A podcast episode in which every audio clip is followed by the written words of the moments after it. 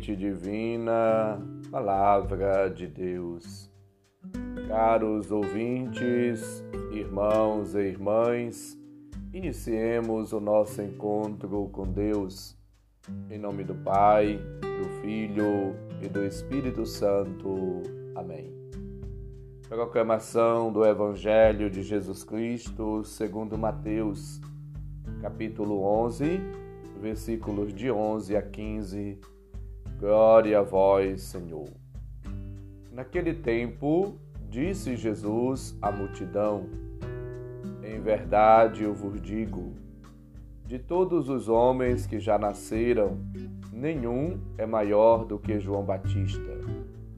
No entanto, o menor no reino dos céus é maior do que ele. Desde os dias de João Batista até agora, o reino dos céus sofre violência, e são os violentos que o conquistam. Com efeito, todos os profetas e a lei profetizaram até João.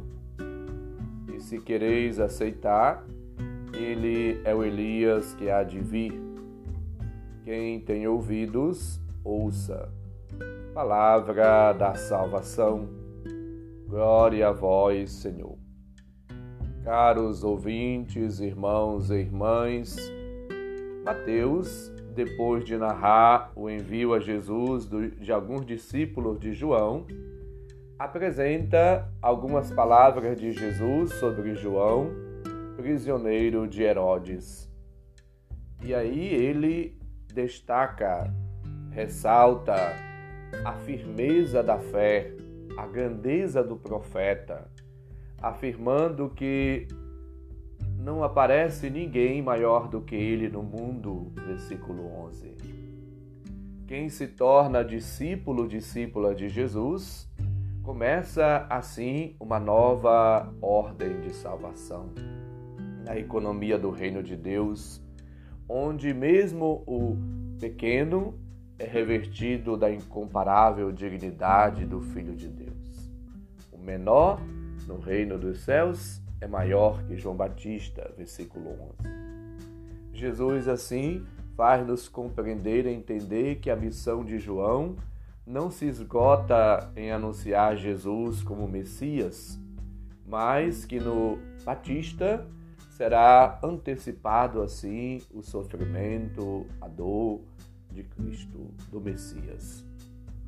Jesus convida-nos a compreender de maneira profunda a missão e a pessoa de João Batista à luz da lei dos profetas, isto é à luz do projeto de Deus, do plano de Deus nas Escrituras.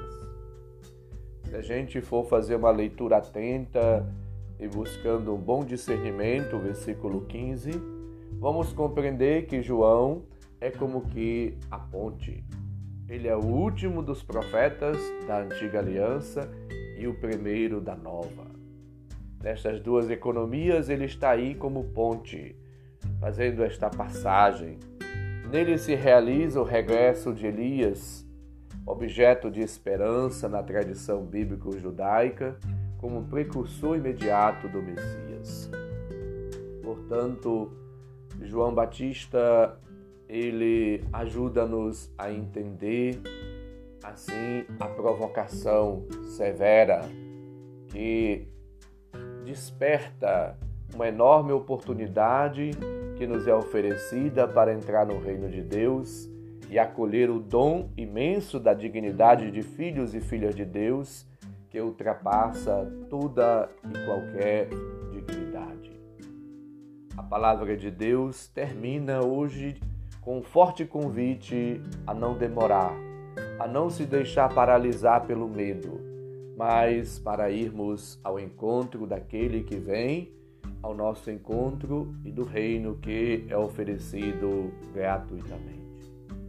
A presença de Deus, a presença do Filho de Deus no meio de nós, como libertador, salvador, realiza-se atualmente de modo muito especial na Eucaristia, nos sacramentos. A Eucaristia é como que a tenda do encontro, templo de Jerusalém, o novo templo.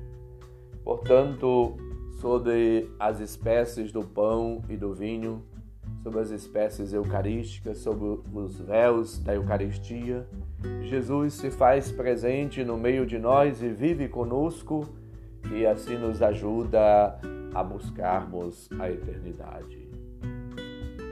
Para nós, realiza também, além de toda expectativa, sua promessa de não nos deixar órfãos, conforme lembrava João 14, 18. Por meio da presença nos sacramentos, na igreja, em nós mesmos, nas pessoas, somos chamados assim a perceber e acolher Deus entre nós. Daí a importância da Eucaristia na vida da igreja, na vida das nossas comunidades, na vida de cada um de nós. Lumen Gentium, capítulo é, número 11, diz: Toda a nossa vida cristã e religiosa encontra a sua fonte, o seu ponto culminante, o seu ápice na Eucaristia. A celebração do memorial da morte e ressurreição do Senhor constitui para nós um momento privilegiado da nossa fé, da nossa vocação de povo de Deus, de povo sacerdotal. Somos chamados, portanto, em João Batista, a perceber a graça, a ação de Deus, o amor de Deus, a predileção de Deus, a palavra de Deus que nos chama à conversão a uma vida nova. Jesus é um homem forte, sério, firme, assim como João Batista era forte, sério, firme e compreendeu que permanecendo sempre em Cristo e agarrado à sua convicção e à sua resolução de preparar os caminhos do Senhor, aí acontece algo extraordinário. A revelação da graça do reino, a revelação divina. João Batista não é um homem revestido eh, de roupas de adereços, mas que gosta de festas, de eventos, de lazer, de curtição. Ele é o maior dos filhos nascidos da mulher. Desde o dia de João Batista, o reino dos céus é assim como que violentado, e são os violentos que os conquistam. Jesus faz, portanto, para nós uma defesa e um elogio sobre João Batista. João Batista. Que lição bonita nos dão tanto Jesus quanto João Batista. As grandes obras, os grandes empreendimentos e o reino dos céus não são para pessoas fracas, mas para pessoas fortes, firmes, dedicadas, corajosas, destemidas, ardorosas.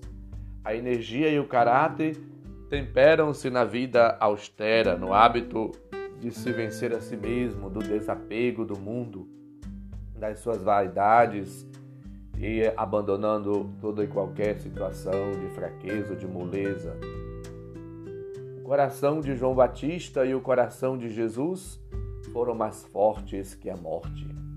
Aqui está o caminho para cada um de nós o caminho da perseverança, da firmeza, da austeridade, do ardor, da coragem que vem de Deus, o caminho da luta, do combate espiritual.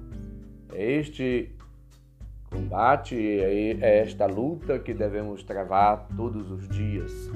Por isso, Jesus nos alertou vários momentos para estarmos atentos e vigilantes, porque ele virá a qualquer hora como um ladrão. Supliquemos as graças, as luzes do Senhor e o dom da firmeza, da perseverança na fé. O Senhor esteja convosco, Ele está no meio de nós. Abençoe-nos, Deus bondoso e misericordioso, Pai, Filho e Espírito Santo. Amém. São João Batista, rogai por nós. Um santo e abençoado dia para todos e todas. Um abraço Felicidades.